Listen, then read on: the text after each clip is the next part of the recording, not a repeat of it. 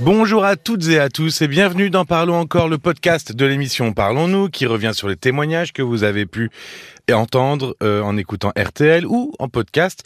Je suis Paul Delair et Caroline Dublanche est avec moi. Bonsoir Caroline. Bonsoir Paul. On a terminé l'émission avec Nadine et le différent entre ses deux fils. Alors, L'aîné s'est mêlé de la relation de son petit frère, Mhm. ce qui n'a donc pas plu euh, au petit frère, ni à la copine du petit frère. Et depuis, les deux frères sont en froid.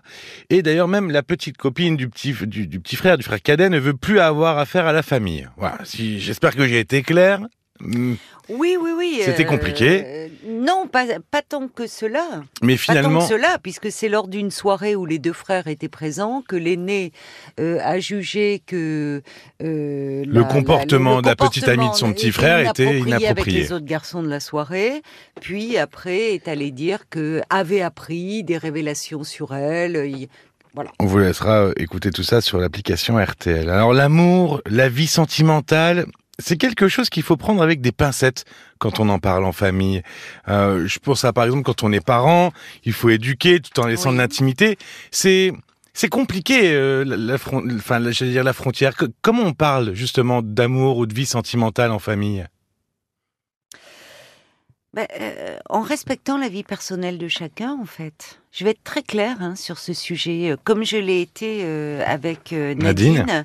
Euh, C'est-à-dire que à un moment, euh, euh, la, au prétexte qu'on est un membre de, de la famille, euh, on peut se donner le droit de se mêler euh, de la vie euh, amoureuse euh, de ses frères, de ses sœurs, euh, de ses enfants. Euh, or là, euh, sous couvert, souvent euh, les, les personnes qui font cela, d'ailleurs Nadine nous le disait à propos de son fils aîné, elle disait il le fait par protection pour son petit frère. Ah ouais, c'était ça que justement, je, je- je me disais, on peut, ça peut partir d'une bonne intention. On peut avoir envie de protéger son enfant, sa sœur, son frère. On entend souvent ça, le grand frère qui protège, souvent la, la petite sœur d'ailleurs, très souvent.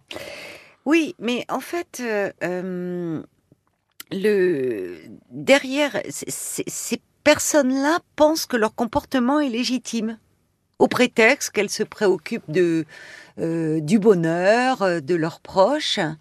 Mais ce faisant, en fait, elles sont intrusives. C'est-à-dire que elles, euh, elles estiment ce qui est bon ou pas bon pour euh, cette personne, en l'occurrence pour le frère. Parce que euh, que le frère aîné n'ait pas fait le choix de cette jeune fille pour petite amie, d'accord? Mais qu'en revanche, il estime que euh, cette jeune femme n'est pas faite pour son frère, là, euh, on est euh, dans un abus.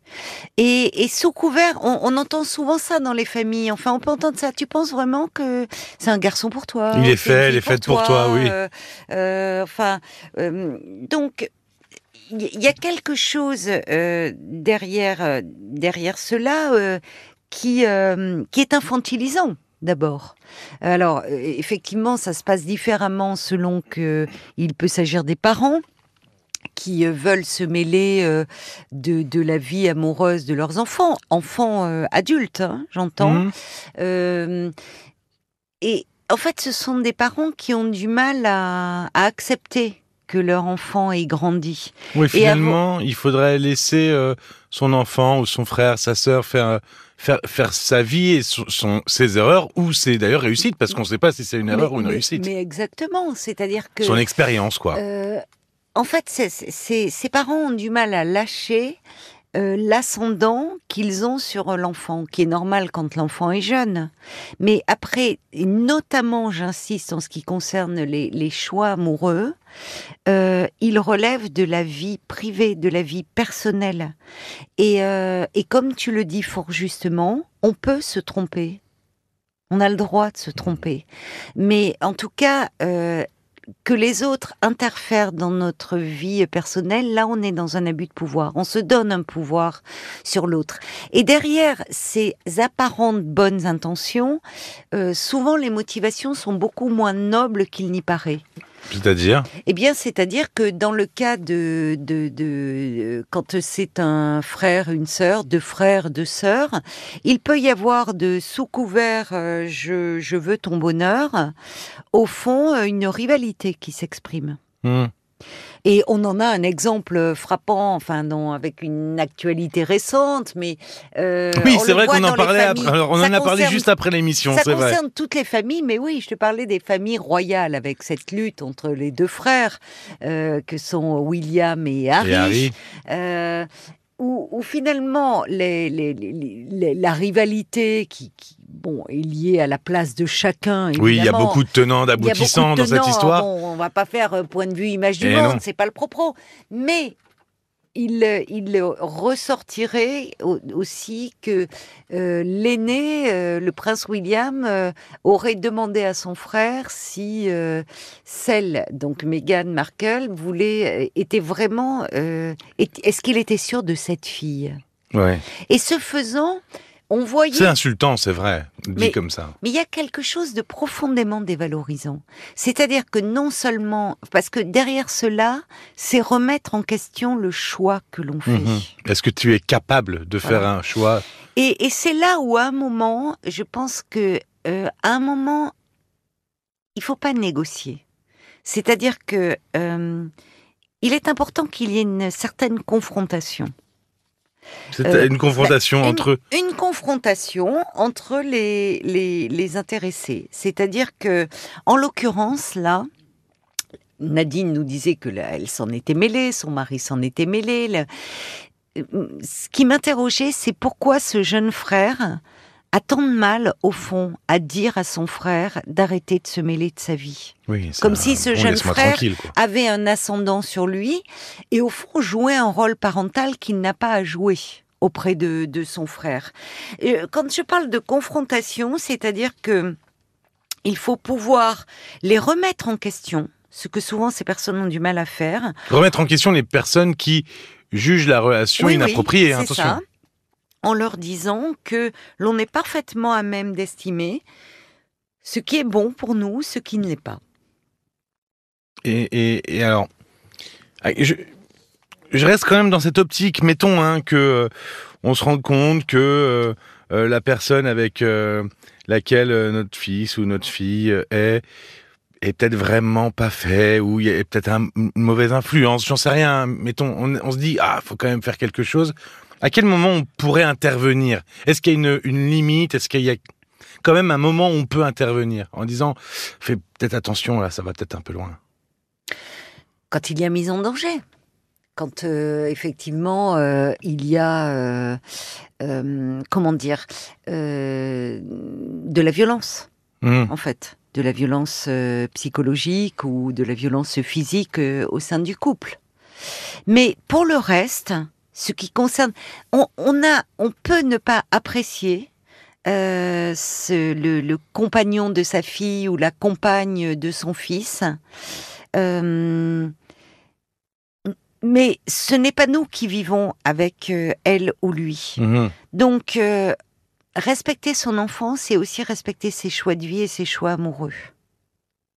Oui, donc c'est ne pas je, intervenir. je- je parle du, du respect de la vie personnelle. Sous couvert de famille, euh, ça, ça, ça donnerait le droit d'être intrusif et de se mêler euh, de ce qui relève de la vie intime. Or, on en a déjà parlé, ce qui relève de ce qui se passe dans un couple, ce qui relève de la vie intime, par définition nous échappe parce que la sexualité entre en ligne de compte et c'est une sphère à laquelle on n'a pas accès. Mais ce soi-disant entre soi où il faut rester dans la famille, où on a du mal à accepter quelqu'un d'extérieur au fond, euh, il y a, y a, y a, hum, c'est aussi euh, un refus d'accepter la différence, et y compris la différence de son enfant, qui certes est notre enfant, mais qui peut euh, faire des choix, euh, mais ça peut être des choix amoureux, mais ça peut être des choix Professionnel, oui, oui, bien sûr. Ça peut être aussi Des choix des de vie, choix de mode de vie. d'éducation, parce qu'on voit euh, parfois l'intrusion de la famille euh, qui est particulièrement grande lorsque l'enfant paraît et où euh, des parents euh, se mêlent de l'éducation euh, Mhm. des parents de l'enfant. Enfin, c'est que les grands-parents se mêlent de l'éducation euh, parce qu'ils voudraient que l'enfant donne la même éducation euh, qu'eux ont donné. Euh, donc, à un moment, il est important de savoir poser des limites. Et je vais même plus loin. Parfois de s'éloigner si cela n'est pas possible. Parce qu'il est, il serait important que ces personnes-là se remettent en question. Et que euh, un enfant, euh, on ne peut pas toujours euh, rester dans ce rôle de parent qui a un pouvoir sur l'enfant. L'enfant grandit. À un moment, il est aussi dépositaire de sa vie et de ses choix de vie. Et donc, le vouloir décider à sa place, c'est l'infantiliser, c'est le maintenir en position d'enfant. Et là, il y a quelque chose qui ne va pas. Et il y a un truc, alors, pour revenir encore sur un truc qui me vient en tête, et je pense Oui. que ça vient en tête à beaucoup de gens, Oui, euh, dans un cas d'adultère, oui. si on constate que euh, euh, la personne avec laquelle est notre fils, notre fille, ben, est, est avec quelqu'un d'autre, est-ce qu'il faut le dire ou, ou, ou il faut rien dire? Qu'est-ce- Comment on doit se positionner? Cas d'adultère, c'est-à-dire où on croiserait. Euh, on son croiserait, gendre le, ou on sa croiserait belle-fille. exactement son gendre ou sa belle-fille avec quelqu'un d'autre, ou euh, le, le, voilà, ou le, le- Ma son position son- va être très claire. On n'a pas à, à- à révéler cela. Ça reste dans le domaine de la sexualité, c'est ce que tu disais tout à l'heure. Non, mais c'est-à-dire que euh, on- parfois, il faut savoir aussi se taire. euh, pour, euh, il faut, en fait, avant de parler, il faut s'interroger sur ses motivations. Qu'est-ce qu'on attend? Qu'est-ce qui, euh, la, on en parlait hier soir. Toute vérité n'est pas bonne à dire. Mhm. Euh, alors là aussi, il y aurait des nuances à faire. C'est-à-dire si on s'aperçoit que son fils, si on a le sentiment que son fils ou son fille, euh, sa fille est malheureuse, malheureux dans son couple, euh, s'il y a des confidences qui émergent, à un moment, sans parler forcément de l'infidélité, on peut dire qu'est-ce qui se passe si tu souhaites euh, m'en parler? Mais souvent, les parents, en fait, en tant que parents, on est forcément mal placés parce que trop impliqué émotionnellement. Et donc, mais de la même façon qu'avec un ami, c'est-à-dire que en révélant cela, on peut faire plus de mal que de bien. Parce que si je vais plus loin, imaginons que euh, euh, ça soit une liaison ab- absolument sans lendemain. Euh, une, c'est- c'est pas une relation, mais une liaison extra-conjugale, une rencontre qui va être euh, éphémère et où il n'y a aucun engagement affectif. Allez révéler cela. Qu'est-ce que ça va déclencher, finalement? Du désarroi, de la détresse, l'effondrement du couple? Donc, attention, Oui, mais sous couvert de vouloir faire le bien, de se mêler de tout. Oui, et on que connaît pas toute la vie, même si ça reste nos enfants ou frères et sœurs, on connaît pas toute leur mais, vie non mais plus. surtout, on n'a pas, euh, comment dire, cela reste nos enfants, mais là, toi, tu es un jeune papa, euh, Ouais. mais à un moment, euh, tu seras un jour le parent d'un jeune homme, d'un homme, et à ce moment-là, qui aura à faire des choix de vie.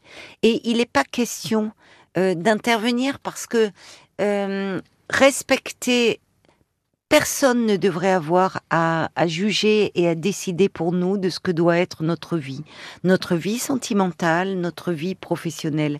Et aimer l'autre, c'est aussi respecter qu'il est différent de nous, qu'il a des besoins différents de nous, et le laisser s'exprimer et être à ses côtés, à son écoute s'il en ressent le besoin. On a tous dans notre entourage des gens qui ont tendance à vouloir se mêler de tout finalement euh, à se rendre indispensable, à, à aider alors qu'on ne leur demande rien.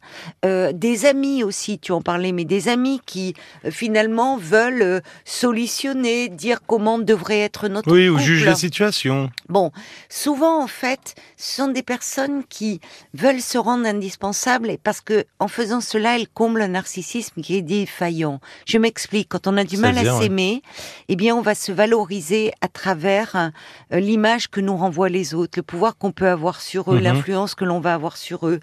Euh, donc, euh, euh, c'est parfois des personnes qui, malheureusement, on en a parlé dans le syndrome du sauveur, ont eu dans leur jeunesse à régler des problèmes d'adultes des problèmes qui étaient bien trop grands pour eux et qui malgré eux vont répéter euh, cela. Vous continuez à essayer de résoudre des problèmes. Oui, quoi, parfois ça? quand on a un manque d'estime de soi, on peut chercher à le compenser, à le soigner à travers les autres. Euh, en fait, il- faut toujours revenir à soi et s'interroger sur ses véritables motivations. Alors là, je m'éloigne un peu du sujet, de c'est-à-dire faut-il intervenir dans la vie de ses enfants, se mêler euh, de l'intimité, de la vie intime, de la vie amoureuse de son frère, de sa sœur. euh, bon, Ou de ses amis. Hein, Ou de ça- ses parce amis, que finalement, oui, les amis, c'est une en partie fait, de la famille. il est important de ne pas toujours tout ramener à soi. Et de penser que parce que nous, nous pensons que ce n'est pas le meilleur choix que l'autre a fait, de vouloir lui imposer nos choix. On a besoin de faire nos expériences. Mmh. Et faire nos expériences, c'est parfois se tromper. Mais quand on est aux commandes de notre vie, on peut revenir en arrière. On peut, euh, quand on est en couple, décider de se séparer si on n'est plus heureux dans cette relation. C'est beaucoup plus difficile quand ce sont les autres qui, Qui imposent, qui imposent et qui décident pour nous. Et de toute façon, ça ne règle jamais rien parce que si on subit, il y a de la rancœur qui s'accumule euh, dans la relation, rancœur qui au bout d'un moment peut euh, aller jusqu'à la rupture. Et puis pour les personnes qui ne peuvent s'empêcher de se mêler de la vie des autres, souvent en fait, parce qu'elles ont besoin de se sentir utiles, euh, malheureusement, souvent on ne leur en est pas reconnaissant. Parce qu'à un moment, euh, euh, cette intrusion est, est pénible à supporter Hmm. pour euh, leur entourage. Donc, oui, ça fait presque un peu oiseau de mauvais augure. À chaque fois, c'est donner des mauvaises nouvelles ou, ou, ou des, ou des chercher- jugements un peu négatifs. oui, chercher ça. la petite bête. C'est ça. Alors, parfois, si on a du mal à s'occuper de soi, parce que c'est ça au fond de sa vie, de, eh bien, cet, cet engagement, ce désir d'être utile, on peut le mettre au service d'une cause, au service d'une association. Il y a tant de détresse. Il y a tant euh, de demandes d'aide. On peut s'investir euh, auprès d'une cause et peut-être laisser un peu euh, ses proches respirer. Merci beaucoup, Caroline. Merci à toi, Paul. Je vais télécharger ce podcast et je vais devoir le garder pendant 20 ans, donc visiblement. Non, mais que- là, tu as un tout petit enfant, donc là, tu as un rôle de protection vis-à-vis de lui absolument nécessaire. Bah, pour le moment, ça va. Sur les choix de sa vie sentimentale, je suis assez va. tranquille pour Il le n'y a moment. que sa maman qui est le grand amour de sa vie et son papa. Catherine, exactement, c'est exactement ça. Merci beaucoup. Euh, Catherine est la seule de sa bande d'amis à vouloir assister aux funérailles de leur euh, doyen, de, de leur groupe d'amis. Nicolas est atteint de, sa- de dyspraxie et il a des difficultés à trouver un travail. Alors, si vous aussi, vous d'ailleurs, vous souffrez de ce genre de, de troubles, vraiment, écoutez cette émission. Il y a quelques conseils qui euh, peuvent être bons à prendre. Oui. Euh, application RTL, évidemment, pour Mhm. télécharger le podcast ou une plateforme de streaming de votre choix. Vous pouvez, je vous le dis, télécharger, écouter et vous abonner. Pour nous écrire, parlons-nous rtl.fr. Merci de votre écoute et à très bientôt. À très vite. Parlons encore. Le podcast.